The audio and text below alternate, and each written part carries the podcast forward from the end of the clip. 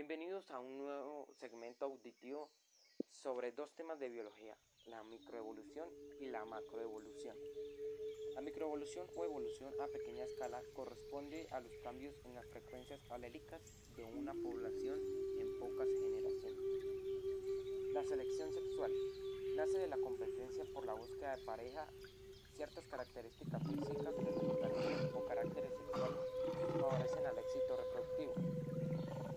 adaptaciones morfológicas, funcionales y comportamentales. La rana platanera macho produce un canto para atraer a una compañera haciendo circular el aire procedente de sus pulmones hasta las cuerdas vocales. En algunos animales, el cuidado parental es exclusivo de los machos, como el caso del mico tamarindo león de cabeza dorada. La larga cola de las aves está relacionada con su capacidad de vuelo. Las hembras seleccionarán a los machos con las colas más largas o mejores voladores para reproducirse. Muchas aves presentan un alto grado de dimorfismo sexual, representado en diferentes tamaños o coloración intensa, para cada uno de los sexos dentro de la especie. En los humanos y en nuestra sociedad moderna, la selección sexual es muy importante. Las personas que se reproducen son aquellas seleccionadas por una pareja con tener características muy aptas al ambiente. Los sistemas de apareamiento. La monogamia es la unión de un macho y una hembra que mantienen un vínculo de exclusividad sexual durante el periodo de reproducción y crianza, como la nutria gigante. La poliginia es la unión de un con varias hembras. Las hembras, como las gallinas, cuidan de las crías y los machos, como el gallo, del territorio. La poliandría es el apareamiento de una hembra con varios machos, como la abeja reina de una colmena. La entomofagia es el consumo de insectos, ya que es una práctica más común de lo que crees. En el mundo de hoy y fue determinante en la evolución de los humanos. Es decir, que sobrevivir con una dieta de insectos esquivos jugó un papel clave no solo en la evolución humana, sino en la evolución de los primates. La macroevolución. Estudia la evolución por encima del nivel de especie, es decir, en lugar de solo estudiar una especie de escarabajo, la perspectiva de la macroevolución es evaluar la diversidad del clima. Los ritmos macroevolutivos son más veloces para los insectos. Los ritmos macroevolutivos son aquellos a los cuales evolucionan los seres vivos. La velocidad de la evolución depende mucho del tiempo de generación de una especie. Es por lo que los insectos cuentan con una ventaja respecto a otros grupos de animales. El gradualismo. Son pequeños cambios fenotípicos sucesivos que revelan que la evolución es un proceso continuo y gradual. Es por esto que el gradualismo se considera que no todos los cambios pueden ser rastreados, debido al registro fósil es incompleto. El equilibrio puntuado.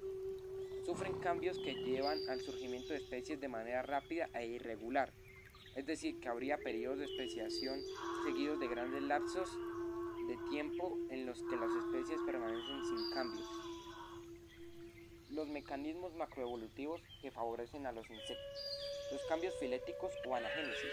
Este mecanismo evolutivo ocurre cuando una especie completa va cambiando gradualmente con el tiempo. La cladogénesis tiene lugar cuando de una especie surgen dos especies o más. Esto se ve a un proceso de cambio discontinuo que genera divergencia en una especie. Un cladograma es un diagrama que representa el parentesco evolutivo entre las especies. La coevolución es un mecanismo que ha contribuido al aumento de la diversidad de los insectos. Esta tiene lugar cuando dos o más especies distintas influyen mutuamente en su evolución. El comensalismo. En este tipo de interacción, la especie comensal se beneficia y la otra no se afecta ni se beneficia. Por ejemplo, cuando la mariposa monarca es todavía una larva, se alimenta de una asclepia, una planta que contiene toxinas, lo que hace que las larvas y las mariposas acumulen dichas toxinas, por lo que tiene un sabor amargo y los depredadores no las consumen. La competencia. En la competencia dos o más especies se disputan entre sí por el mismo recurso.